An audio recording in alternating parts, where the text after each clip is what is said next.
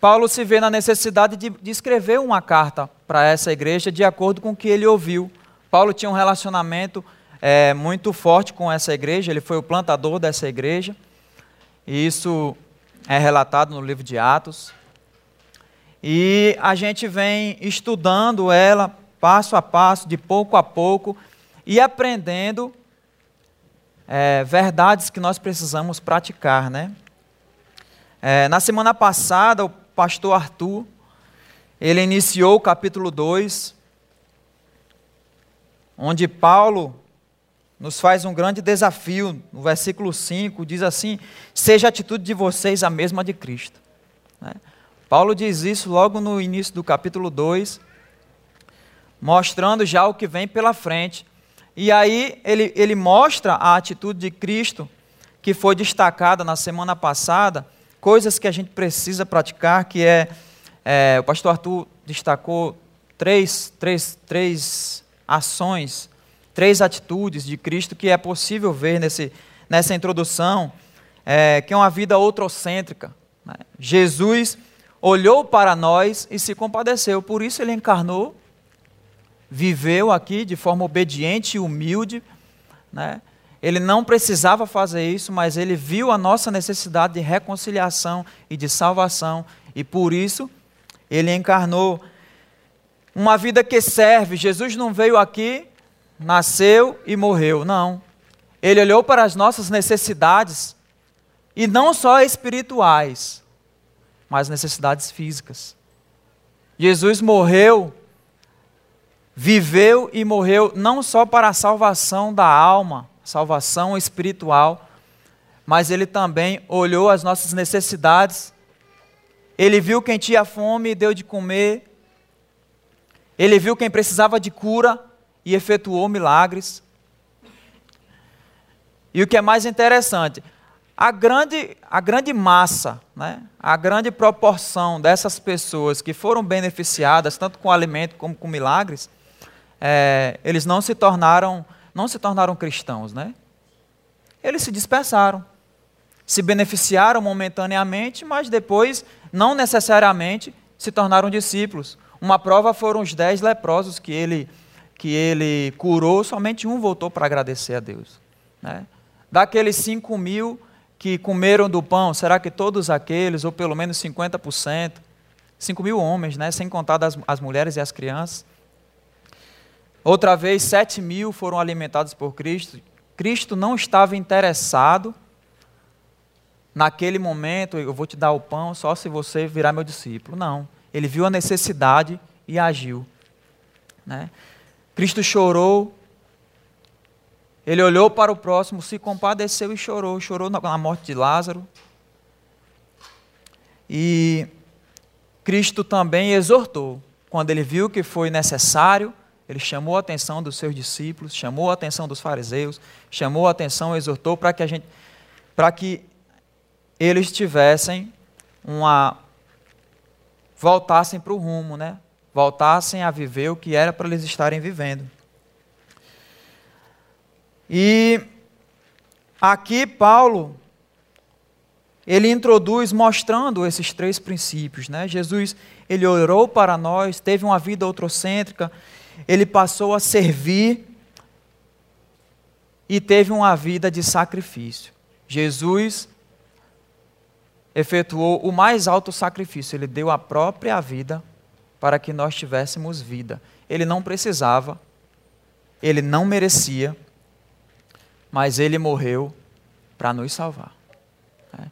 Então, três princípios que, que, que, que, são, que são extraídos né, da vida de Cristo, nessa primeira parte. E hoje vamos abrindo aí as nossas Bíblias em Filipenses capítulo 2. Hoje nós vamos ler o restante do, do capítulo. E vamos estudar de que forma né, a gente pode aplicar nas nossas vidas essa primeira introdução essa primeira parte que, que Paulo escreveu. Filipenses capítulo 2, versículo 12 ao 30. Diz assim: Assim, meus amados, como sempre vocês obedeceram, não apenas na minha presença, porém muito mais agora na minha ausência, ponham em ação a salvação de vocês, com temor e tremor. Pois é Deus quem efetua em vocês tanto o querer como, quanto realizar, de acordo com a boa vontade dele. Façam tudo sem queixas nem discussões, para que venham a tornar-se puros e irrepreensíveis, filhos de Deus inculpáveis no meio de uma geração corrompida e depravada, na qual vocês brilham como estrelas no universo, retendo firmemente a palavra da vida. Assim, no dia de Cristo, eu me orgulharei de não ter corrido nem me esforçado inutilmente. Contudo, mesmo que eu esteja sendo derramado como oferta de bebida sobre o serviço que provém da fé que vocês têm, o sacrifício que oferecem a Deus, estou alegre e me regozijo com todos vocês. Estejam vocês também alegres e regozijem-se comigo. Espero no Senhor Jesus enviar-lhes Timóteo brevemente para que eu também me sinta animado quando receber notícias de vocês. Não tenho ninguém que, como ele, tenha interesse sincero pelo bem-estar de vocês pois todos buscam seus próprios interesses e não os de Cristo. Mas vocês sabem que Timóteo foi aprovado porque serviu comigo no trabalho do Evangelho, como um filho ao lado do seu pai. Portanto, é ele quem espera enviar, tão logo me certifique da minha situação, confiando no Senhor que em breve também poderei ir. Contudo, penso que será necessário enviar-lhes de volta Epafrodito, meu irmão, cooperador e companheiro de lutas, mensageiro que vocês enviaram para atender às minhas necessidades, pois ele, ele tem saudade de vocês, de todos vocês, e está angustiado porque ficaram sabendo que ele esteve doente. De fato, ficou doente e quase morreu, mas Deus teve misericórdia dele, e não somente dele, mas também de mim, para que eu não tivesse tristeza sobre tristeza. Por isso, logo o enviarei para que, quando o virem novamente, fiquem alegres e eu tenha menos tristeza. E peço que vocês o recebam no Senhor com grande alegria e honrem homens como este, porque ele quase morreu por amor à causa de Cristo, arriscando a vida para suprir a ajuda que vocês não podiam me dar. Vamos orar? Senhor Jesus, te agradecemos por esse momento que estamos tendo de louvor a Ti, Senhor, de culto a Ti, Senhor. Nos ajuda, Senhor, a aprender e a colocar em prática, Senhor, a tua palavra. Senhor, que nós saiamos daqui edificados e, e desafiados, Senhor, pela tua palavra, a viver as verdades do teu evangelho. Nos transforma, Senhor, nos muda, para que a gente brilhe na escuridão do mundo afora. É isso que nós pedimos, em nome de Jesus. Amém. Não há nada pior do que receber uma tarefa sem saber como executar. É ou não é? Essa semana a gente participou do curso de capacitação em desenvolvimento comunitário. Estava pastor Arthur, Marcos, Ana e Rafaela e eu lá no, num curso oferecido pelo Ministério Aleph. E é uma capacitação sobre como, como a igreja atuar na comunidade onde ela está inserida. Né? A gente está muito preocupado com isso, a gente como igreja, porque nós vamos sair daqui e vamos nos mudar para o local onde hoje é o terreno. E lá do lado, em frente, existe uma comunidade muito carente que nos rodeia. E a pergunta que a gente tem feito é como é que, como é que nós vamos é, estar inseridos ali e fazer a diferença. Né? Uma pergunta que eles geralmente fazem é: será que essa sua igreja saísse do local onde estava? Ela faria diferença? Ela faria falta? Né? E, sinceramente, né, faz algum tempo que Deus tem falado comigo sobre, sobre a necessidade de fazer algo mais pela comunidade. Mas a pergunta que eu que fui para esse curso para responder é como. Como começar? Como colocar em prática? Na minha cabeça tem um bocado de dificuldade. Né? Se eu quero colocar um projeto, primeiro precisa de planejamento. Será que a gente vai ter pessoal? Será que a gente vai ter é, é, recursos financeiros suficientes? Né? E eles começam lá a semana, é muito interessante, é muito interessante. Eles começam a semana dando as bases bíblicas, falando: olha, isso é necessário, isso não é novo. Jesus fez isso, os discípulos fizeram isso, a igreja primitiva fez isso.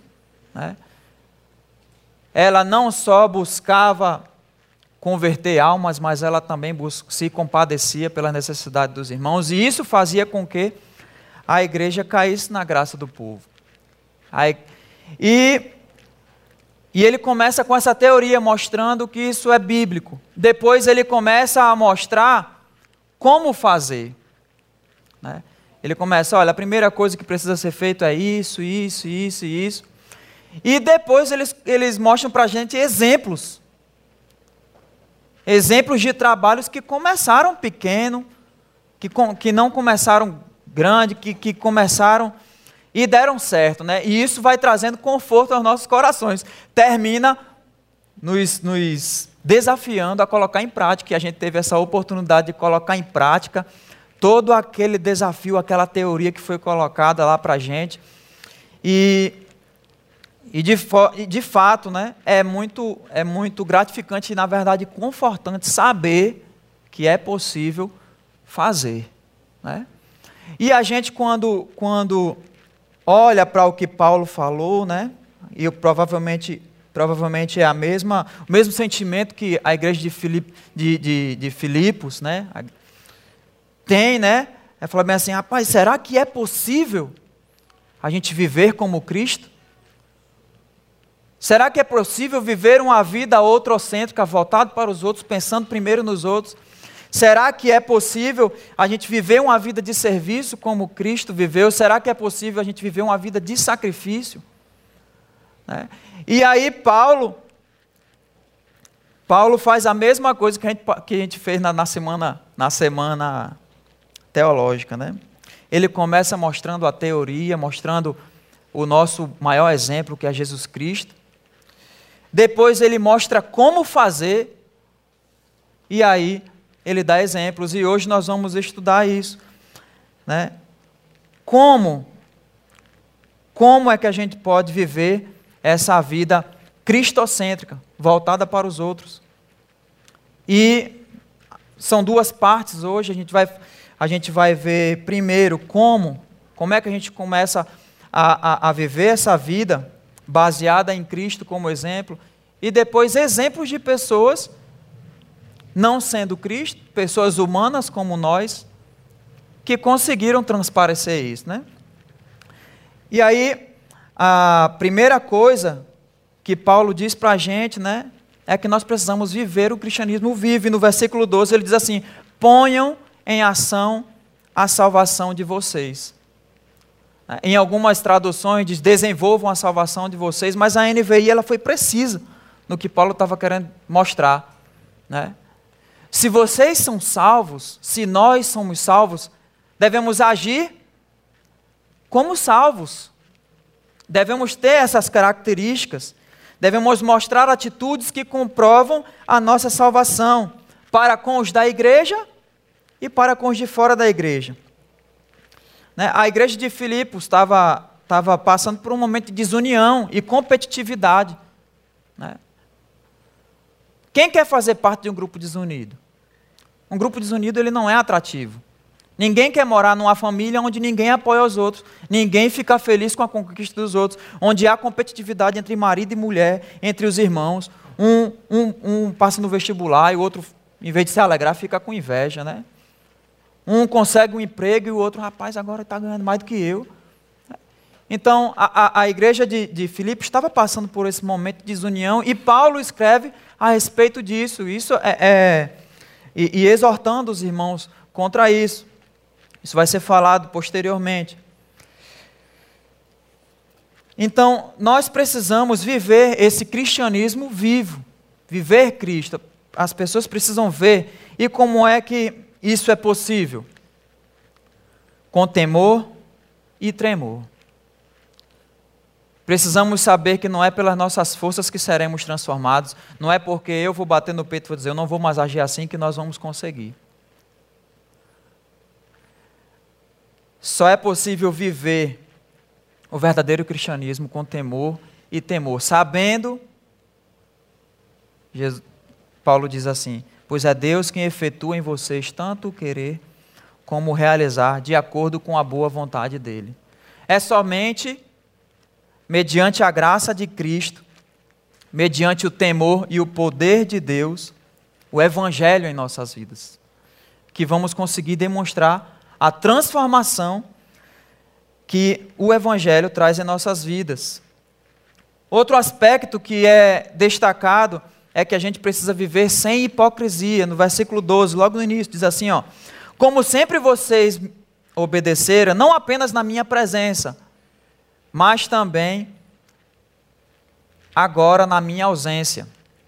Há um livro de Bill Hybels, acho que é assim o nome dele cuja, cuja capa é o seguinte: Quem é você quando ninguém está olhando? E ali ele vai falar sobre caráter. Vai falar sobre caráter. E quando a gente vive o cristianismo, a gente tem que desenvolver o caráter de Cristo. E a gente não pode ser duas caras. A gente não pode depender de uma supervisão para estar tá buscando crescimento espiritual. A gente não pode depender é, do chefe estar presente na nossa sala para estar tá fazendo o serviço do jeito que é para fazer. A gente não pode depender do professor estar dentro da, da sala de aula na hora da prova para não colar, né? Então, Bill Hybels escreve assim: procuramos agir sempre de forma correta quando nosso nome e nossa imagem estão em jogo. Mas quando ninguém está olhando, qual é a nossa atitude? De que maneira agimos? E é aí que entra a questão do caráter. Ser coerente, mesmo quando isso parece não trazer nenhuma vantagem sobre nós. Paulo estava desafiando aos irmãos da igreja a agirem sem hipocrisia, a não depender da, do, da presença de um líder para que o trabalho de Deus seja feito, para que o crescimento espiritual esteja acontecendo, para que a gente seja obediente. É muito fácil a gente, a gente parecer crente uma hora e meia dentro da igreja, né? ou duas horas dentro da cela, e olha lá. E olha lá, que ainda tem problemas. Né? O nosso caráter cristão ele deve ser demonstrado não só aqui dentro, mas aí também, da parede para fora, durante a semana toda, com os nossos amigos, com nossos familiares, esposa, filhos, colegas de trabalho, de sala.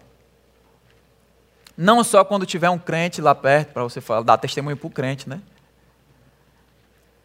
Se vigiando porque tem um crente junto com você. Mas principalmente quando não tiver uma pessoa que você deva satisfação. É, é aí é que o nosso caráter é testado. E é aí é que a gente pode a gente precisa viver na dependência de Cristo para que a gente possa ser íntegro. Um outro aspecto que é destacado aqui no versículo 14, Paulo diz assim: façam tudo sem queixas. Já tem tanta coisa ruim acontecendo no mundo e a gente ainda tem que passar o dia vivendo com quem reclama. Diga aí, que coisa ruim, né? Que coisa ruim é você estar tá com. Tem, uma pessoa que está o tempo todo reclamando. Se está chovendo, ele reclama. Rapaz, tenho que ficar andando carregando esse guarda-chuva, meu pé está molhado. Eu estou com um bocado de roupa para estender em casa e não consigo porque está chovendo. Aí se está sol, cara, meu amigo, hoje está quente demais. Hoje está quente demais. Devia ter ar-condicionado aí fora. Em todo canto devia ter ar-condicionado. E a pessoa é o tempo todo ali reclamando, reclamando, reclamando. E Paulo fala que isso é, um, é, é, é uma é uma prova de que você está vivendo o cristianismo, é viver sem reclamação. Olha que coisa difícil de viver. A gente fala simples, mas é difícil de viver. É um desafio para mim não reclamar. Teve uma vez que a gente estava estudando na, nas células sobre, sobre atitudes e uma, o desafio da semana. Né? Passar a semana sem reclamar. Poxa, quando eu cheguei em casa já fiz a primeira reclamação. Né? Digo, rapaz, tem que parar. Né? E aí quando você começa quando você começa a se lembrar do que você não precisa fazer, parece que você começa a ver mais que você faz, né? Acordou no outro dia, a primeira reclamação, eu digo, rapaz, tenho que passar a semana sem reclamar. Depois de tarde tem que passar a semana para reclamar. Depois consegui não falar, mas o pensamento de reclamação. Né? Então, Paulo está dizendo para a gente que um, um dos frutos, né, uma, uma das coisas que, que mostram que você está vivendo Cristo é viver sem reclamação. E uma outra coisa que ele diz, né, só para só completar, é, é, interessante como isso foi uma característica do povo de Israel. Né? O povo de Israel, o povo para reclamar. Quando você vai lendo, o povo de Israel estava preso. Né?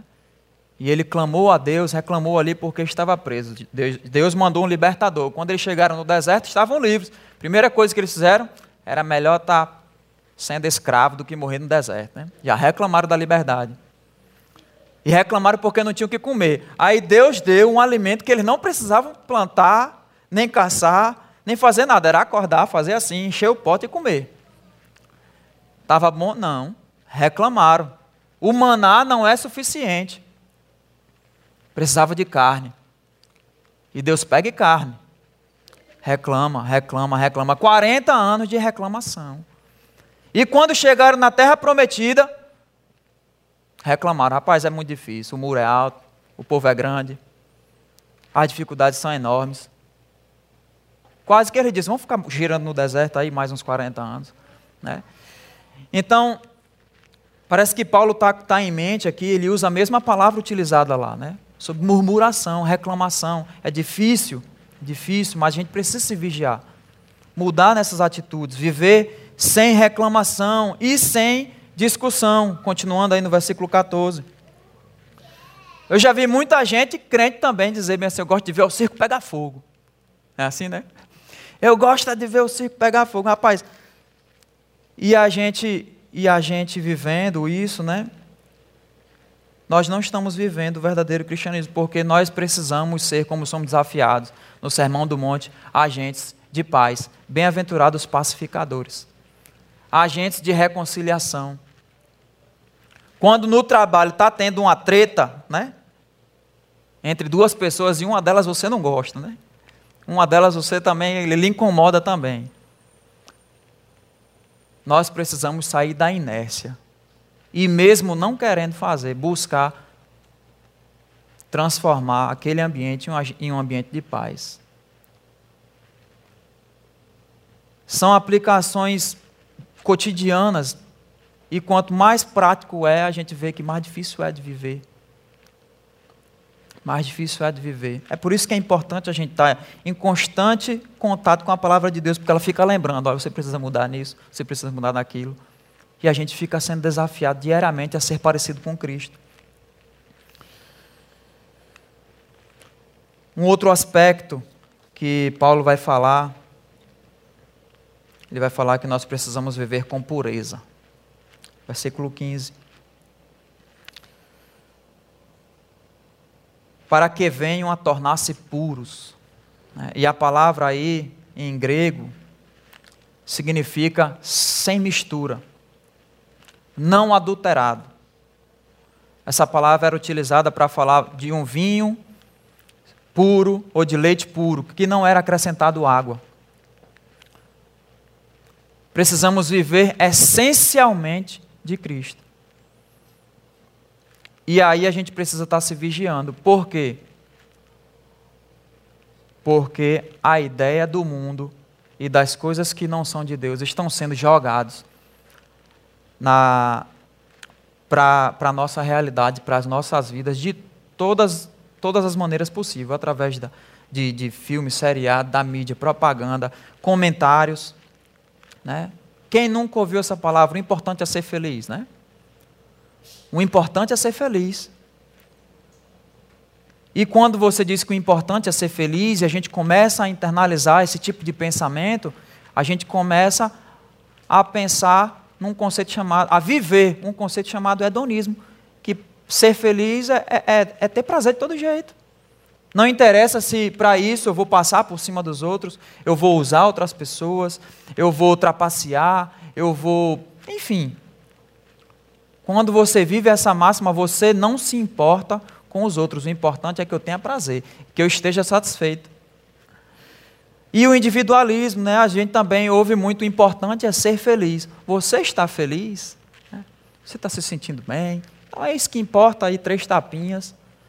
Pronto. Por que, que muitas pessoas, quando começam a entrar em conflito e às vezes né, é, têm seus pecados expostos na igreja, eles saem da igreja? Porque eles não querem ser confrontados. Não querem ouvir uma palavra de que, meu irmão, você está errado. Não é isso que a Bíblia quer para a sua vida, não é isso que Deus quer para a sua vida. É muito mais fácil eu dizer lá fora e a pessoa bater no o que está acontecendo comigo e a pessoa, rapaz, você está feliz assim? É isso que interessa, meu irmão. E pronto. É ou não é muito mais fácil viver assim? É muito mais fácil do que eu chegar e confessar algo e ser confrontado, ter que passar por um, por um processo de reconciliação com Deus e com os irmãos e de transformação na minha vida. Por isso que tem muita gente que sai da igreja quando é confrontado ou até antes de ser confrontado. Quem é mala sai até antes para não ser confrontado, nem passar por esse processo de constrangimento, né? De constrangimento. Quando eu estava no curso de formação, teve um, Teve um sargento que ele falou bem assim: Rapaz, eu sei que vocês vão jurar aqui no final, mesmo com o risco da própria vida. Ele falou assim: oh, isso aí eu já esqueci faz tempo. Você tem que pensar o seguinte: primeiro eu, segundo eu, terceiro eu, quarto eu, quinto eu, e depois, depois, depois, você pensa no outro. E eu estou vivendo assim. Já levei. Ele tinha uma história, né? Ele tinha uma história. Mas a Bíblia vai de encontro a isso aí. Não é primeiro eu, é primeiro o próximo. Isso é viver Cristo. Viver uma, Cristo, uma vida cristocêntrica é igual a uma vida outrocêntrica. Amar a Deus requer amar ao próximo. Não dá para viver uma coisa sem viver a outra. Palavra de Deus nos diz: se você não ama ao seu irmão que vê, como é que você pode amar ao Deus que não vê? Somos desafiados a viver praticamente aquilo que somos. No versículo 15 ele diz assim: ser irrepreensível. Precisamos viver uma vida com a aprovação dos homens. É. O cristão deve ter um caráter de modo que ninguém possa apontar o dedo para ele e dizer bem assim: ainda diz que é crente, né? Rapaz, fulano, zero. Por quê? Por causa disso, disso, disso, disso. A gente precisa se vigiar para dar bom testemunho. Já vi muita gente dizer, fazer negócio com crente não faço mais. Já vi muita gente dizer isso. E aí, meu amigo, quando a gente, quando chega nesse estágio para que você comece a reverter, né? E se a pessoa com quem ela se traumatizou foi comigo, né? Então a gente precisa levar o nome de Cristo a sério. Viver como Cristo, colocar a salvação em prática, também é ter um caráter irrepreensível. Isso não quer dizer que a gente vai ser perfeito, mas quer dizer que quando a gente errar, a gente vai reconhecer o erro. A gente vai buscar a reconciliação, a gente vai pedir perdão. E eu tenho certeza que uma pessoa que quando erra, reconhece o erro, pede perdão e busca uma transformação de vida, ela não vai ser taxada como uma pessoa como uma pessoa que, que, que queima o nome de Cristo. Pelo contrário, quando as pessoas notam isso em nós, um, um, uma predisposição para pedir perdão, uma predisposição para reconhecer o erro, eles começam a ver que nós somos gente como a gente nós não somos super nada. Né? Somos pe tão pecadores quanto. A diferença é que a graça, graça de Cristo nos alcançou. E quando a graça de Cristo nos alcança, ela causa uma transformação. Porque o poder do Evangelho muda nossas vidas. Ainda no versículo 15 diz: Filhos de Deus inculpáveis no meio de uma geração corrompida e depravada. Não podemos também ficar pensando só no que os outros vão pensar da gente, mas precisamos viver com a aprovação de Deus. É muito fácil viver uma vida com a aprovação das pessoas que nos rodeiam sem ter a aprovação de Deus. É fácil. Né? Agora, viver com a aprovação deles e também ter a aprovação de Deus é mais difícil. É muito fácil eu passar aqui essas duas horas e botar uma, uma máscara de, de, de santo né? e, e pronto, fingir que, que eu sou isso, que eu sou aquilo, mas Deus sonda. Deus sonda meu coração, Deus sabe quem eu sou. Deus sabe até quando eu faço bem quais são as minhas reais intenções. Se você faz o bem para se promover, é pecado. Se você faz o bem para que Deus seja demonstrado, aí Deus está se agradando. Né? Então, então, nós precisamos viver tanto com a aprovação dos homens, ter, sermos irrepreensíveis, mas precisamos também ser filhos de Deus e inculpáveis. Né? Será que Paulo não está sendo exigente demais? Rapaz, como é que eu vou ser inculpável perante Cristo? Não, ele está só refletindo algo que já foi falado no Velho Testamento. O próprio Deus, ele, ele fala pelo menos quatro vezes no livro de Levítico. Ele diz a frase: Sejam santos, porque eu sou santo. Sejam santos como eu sou santo. E eu quero que a gente abra a Bíblia. Vamos abrir aí em Levítico 11.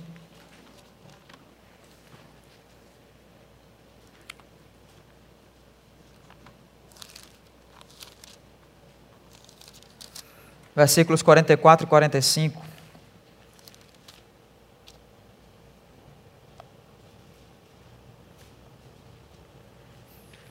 Diz assim: Pois eu sou, sou o Senhor, o Deus de vocês. Consagrem-se e sejam santos, porque eu sou santo.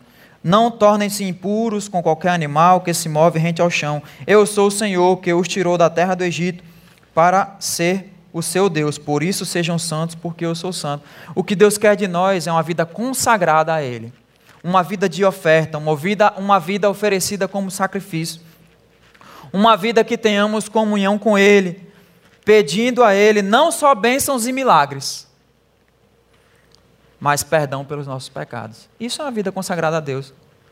Deus jamais vai exigir perfeição e vai olhar, não, errou, tchau. Não. Jesus já morreu em nosso lugar. Nós somos aceitos pelo Pai, pelo que Cristo fez em nossas vidas. E o próprio Cristo disse também em Mateus: Sejam perfeitos como perfeito é o vosso Pai celestial. Cristo nos incentiva a buscarmos maturidade, maturidade cristã. Então, quanto só que só que a maturidade cristã, ela requer que a gente busque a palavra dele. Uma vida em direção a Deus, uma vida de santificação. Quanto mais perto nós chegamos de Deus, maior é a consciência de quem somos. E aí maior a nossa gratidão e a dependência de sabermos que somos salvos somente por Ele. Parece até uma contradição. Mas assim, quanto mais distante o homem está do Senhor, mais ele acha que é merecedor de alguma coisa. Quanto mais distante ele está de Cristo, mais ele bate no peito e diz: Pai, eu não sou tão ruim assim. Porque o padrão dele é ficar olhando para a vida dos outros e se comparando. Não, eu não sou como Fulano nesse aspecto, né? E vai dar ênfase nesse aspecto. Diferente de quando a gente se aproxima de Deus. É como se aproximar da luz. Quanto mais perto a gente está da luz, com mais clareza a gente consegue ver os detalhes. E com eles as imperfeições, rugas, né? Tá faltando cabelo ali, cabelo ali e tal. E a gente começa a se aproximar de Deus. Quando a gente se aproxima de Deus, a gente vê o quão imperfeito nós somos e quão dependentes da graça deles nós somos. Isso desenvolve em nós um, um, um sentimento de gratidão diário. E a gente começa a enxergar a vida com uma nova perspectiva. Visão além do alcance, né? Uma visão totalmente diferente, uma visão de, de, de consciência de que nós vivemos pela graça, nós somos merecedores do que temos, do que conquistamos com a graça de Deus.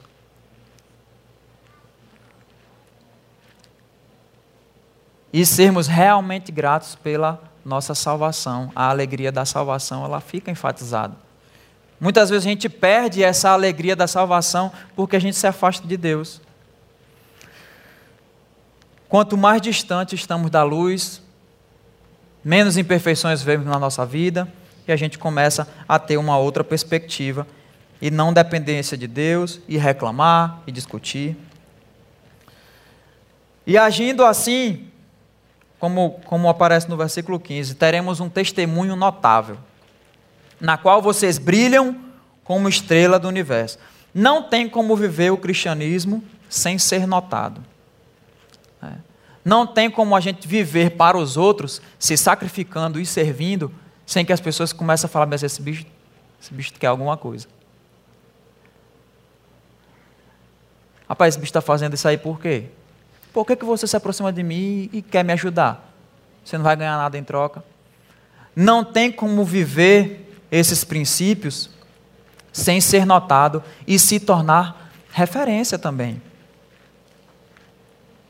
Tem um rapper da, lá do Ceará, da IBC, né? Ele é conhecido como Emitir, tem os vídeos dele no YouTube. E tem uma das letras dele que ele diz assim: "Num ambiente de luz, vagalume não é exemplo. Se somos a luz do mundo, isso implica que temos um sério problema se o mundo não nos vê." Se nós não nos destacarmos pelo que nós fazemos e somos, né, tem algum problema com a gente.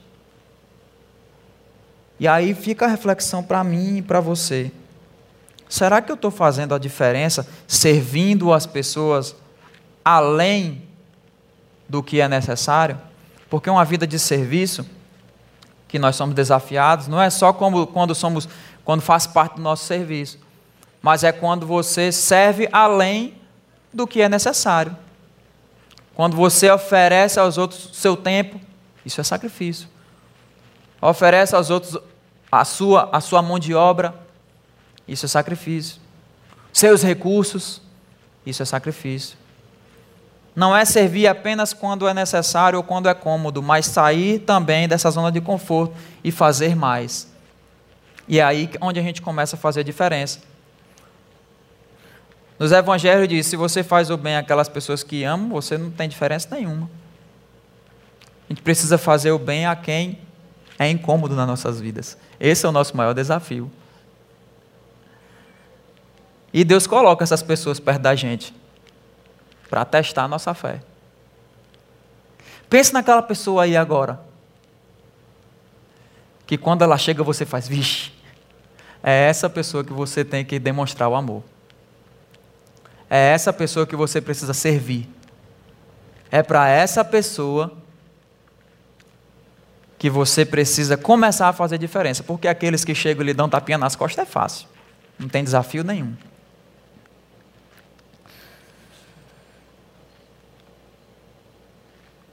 Os astros foram colocados nos céus para brilharem, não para si, mas para os outros para servir, né? em benefício dos outros. As estrelas brilham para iluminar a noite, servindo de orientação e referência para o viajante em meio à escuridão. E um outro aspecto, onde Paulo fecha esse pensamento, é quando ele fala: viver, nós precisamos viver a palavra da vida. Ele diz no versículo 16: retendo firmemente a palavra da vida firmemente, quer dizer constantemente. A palavra de Deus é vida e conduz vida, produz vida. A maturidade cristã, ela só é desenvolvida se houver um equilíbrio entre conhecimento e prática. Conhecimento sem ação é moralismo. Você vai saber muito, vai saber falar muito, mas demonstrar é que são elas. E ação sem conhecimento traz ativismo.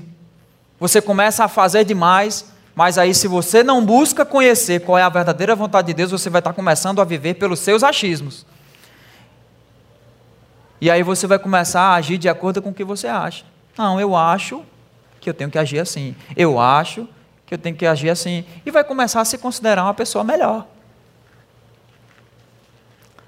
É necessário que haja esse equilíbrio.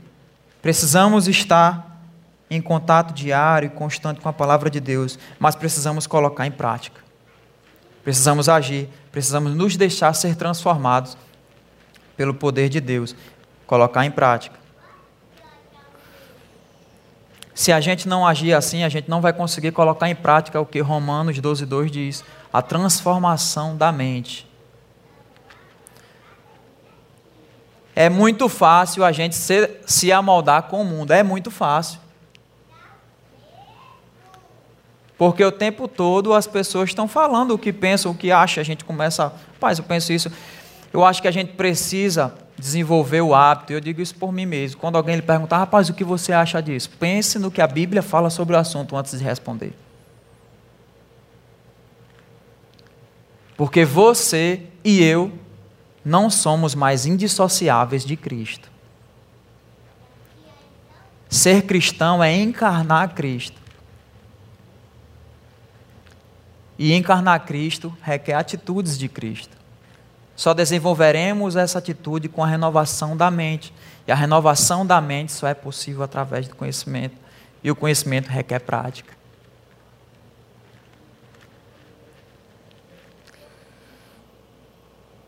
E nesse momento, os, os cristãos lá de Filipos poderiam perguntar: Não, beleza. Beleza, Paulo. Mas aí só Cristo pode ver desse jeito. Eu já vi crente falar um negócio desse. Rapaz, isso aí é só Jesus. Homem. Eu, Elberzinho, Joaquim, vou viver desse jeito? Não vou. Isso aí é uma coisa de Jesus. Jesus é o referencial, mas eu, eu sou Elber Joaquim, eu me conheço. E se conforma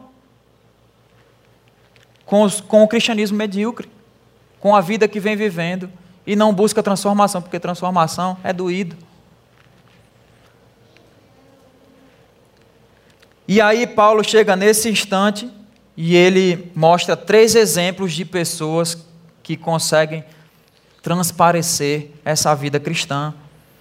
Ele vai falar primeiro de si mesmo. Paulo era 100% judeu. Ele vai falar de Timóteo um cara que era 50%, 50 judeu, a mãe dele, a avó dele era ju, ju, eram judeus. Mas o pai era grego, era 50% judeu, 50% gentil.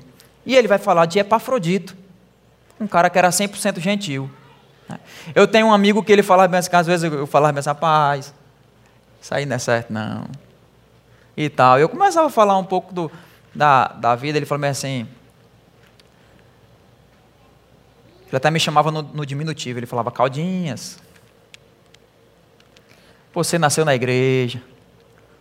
Você não viveu a vida que eu vivi. Para você é mais fácil viver isso aí.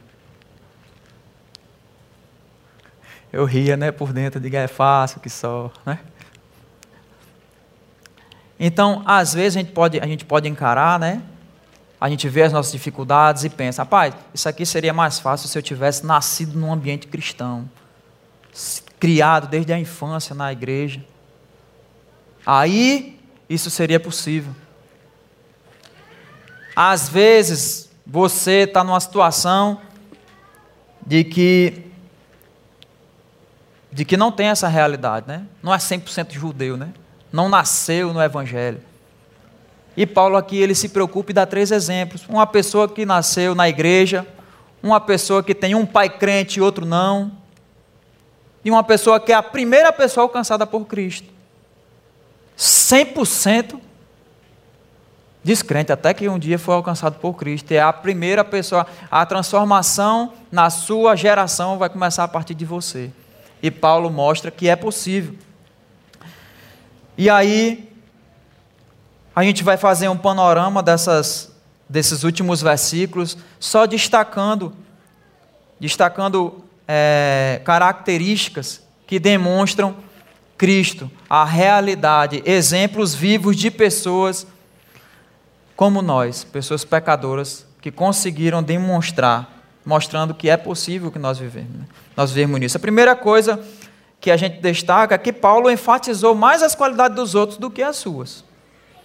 Se a gente olhar no restante do texto, Paulo só falou de si em um versículo, enquanto ele falou seis sobre Timóteo e seis sobre Epafrodito.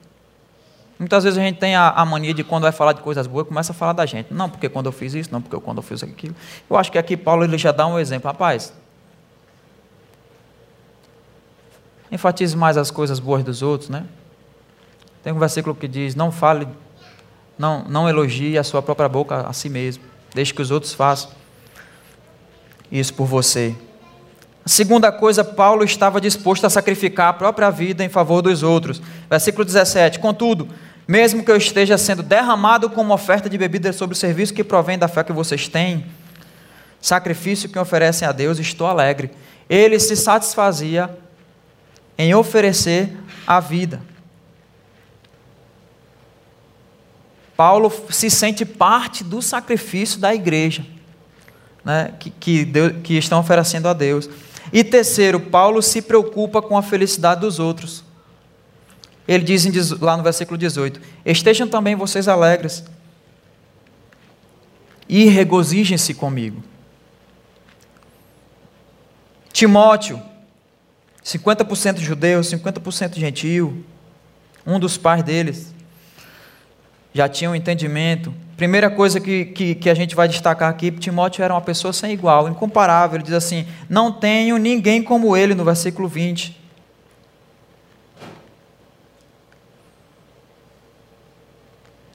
No versículo 20 ainda, ele cuidava dos interesses dos outros.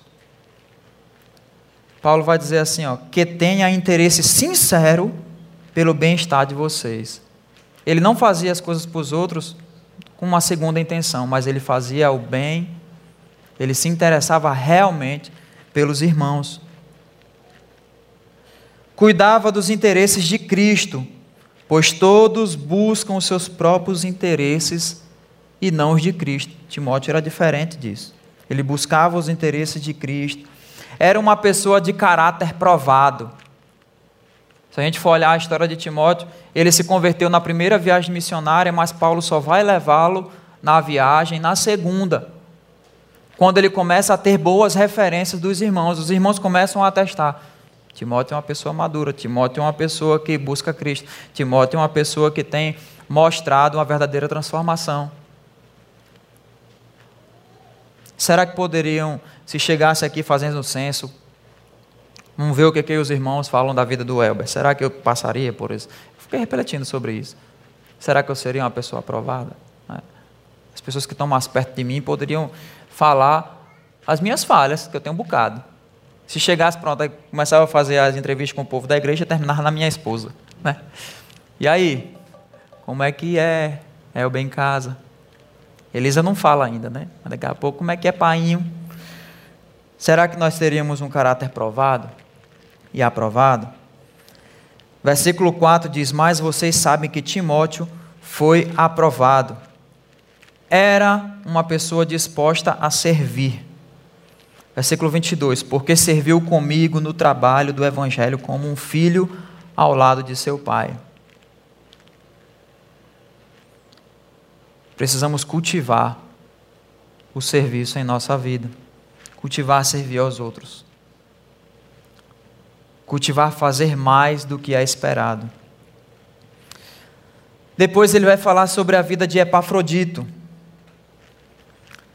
E a primeira característica que ele, que ele destaca de Epafrodito, é, de Epafrodito é que ele estava disposto a servir, mesmo correndo riscos. Contudo, penso que será necessário enviar-lhe de volta Epafrodito. Né?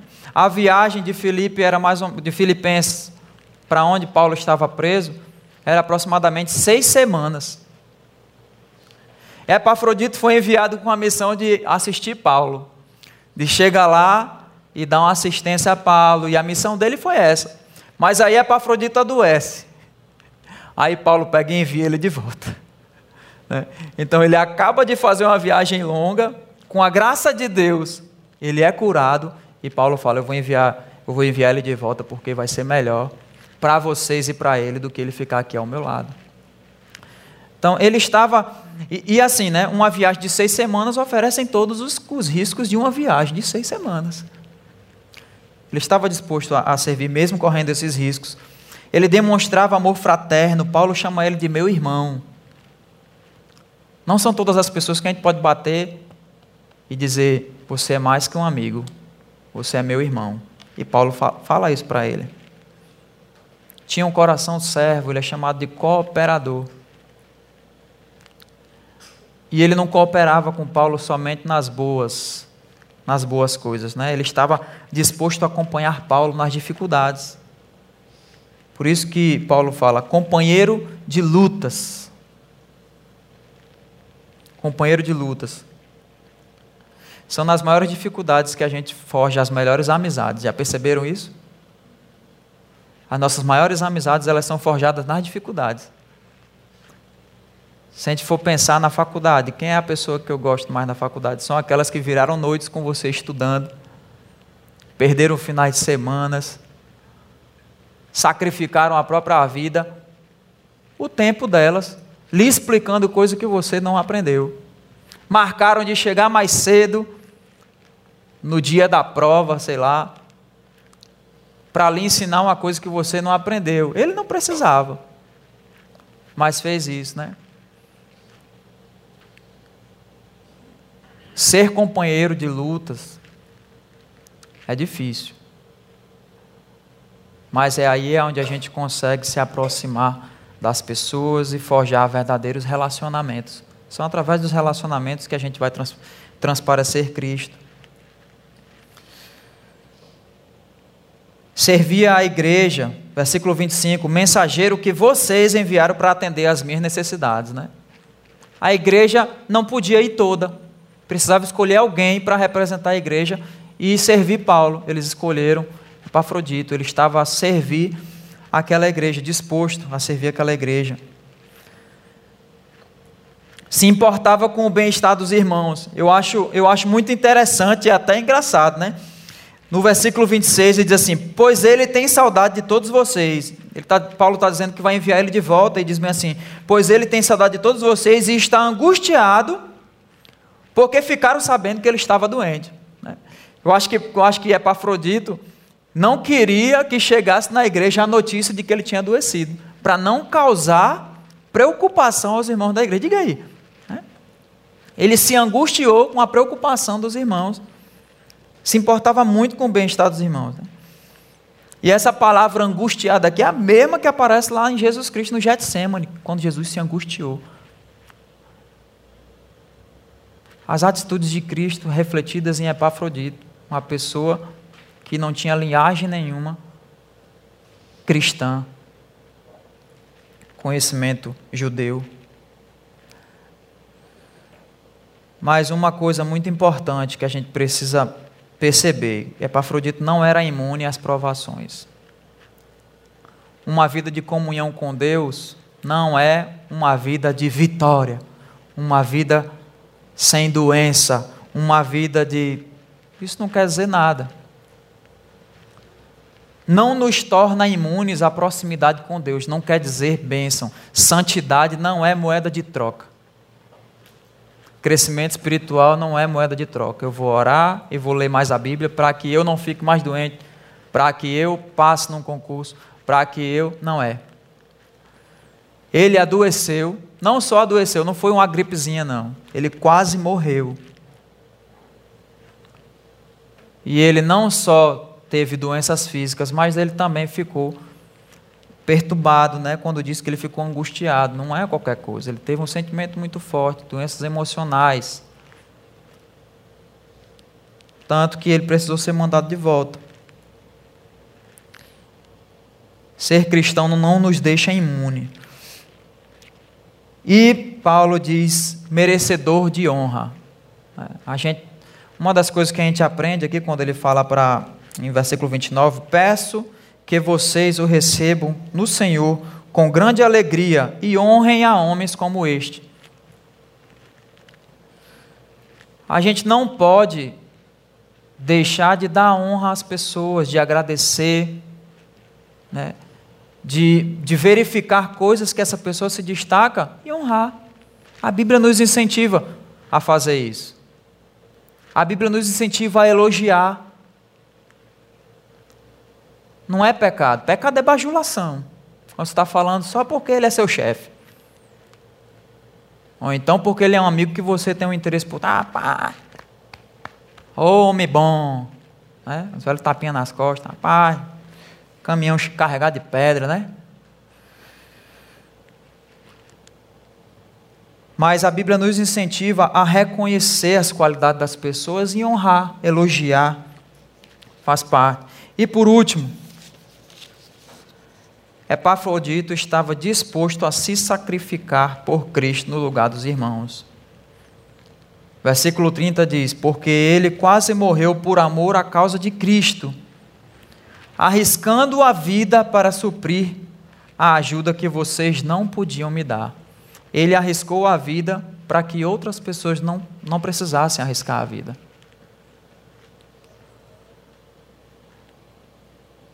Vê como exemplos de pessoas tão humanas quanto nós, tão pecaminosas como nós, tão necess... necessitadas da graça de Cristo. Exemplos de pessoas como nós nos, nos contagiam e nos incentivam a, a, a viver isso.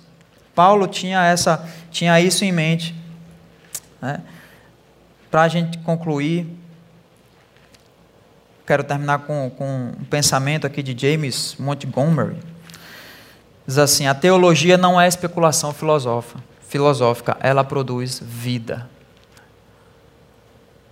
Precisamos não só conhecer, mas também viver.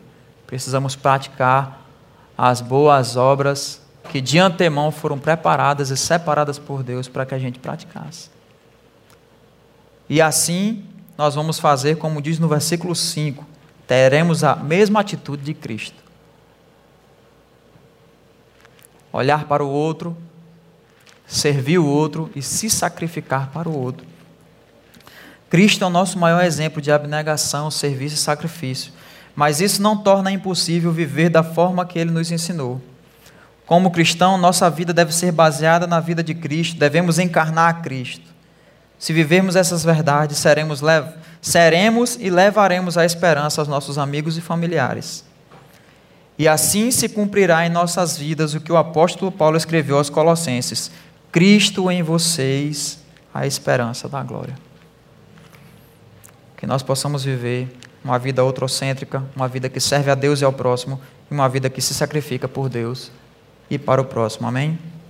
Vamos orar? Pai querido, quão desafiador, quão desafiador é a tua palavra, Senhor. Mas muito obrigado, Senhor, porque tu nos deixou ela. Muito obrigado, Senhor, porque ela porque ela me constrange. Porque ela me cutuca. Porque ela me faz sair da inércia. Me ajude, Senhor, a não correr dela, mas correr para ela. Me ajude, Senhor, a te buscar todo dia, mas na tua dependência. Me ajude, Senhor, a reconhecer que somente pelas tuas forças eu poderei ser transformado pelo teu evangelho e assim levar o evangelho aonde eu estiver. Pai, ajude a cada um aqui presente nesta manhã a viver as verdades da tua palavra, a ser transformados por ela diariamente.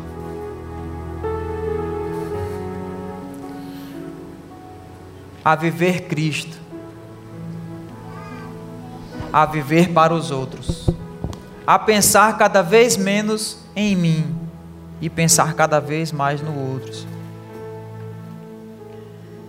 Me ajuda, Senhor, no meu trabalho, na minha família, na universidade.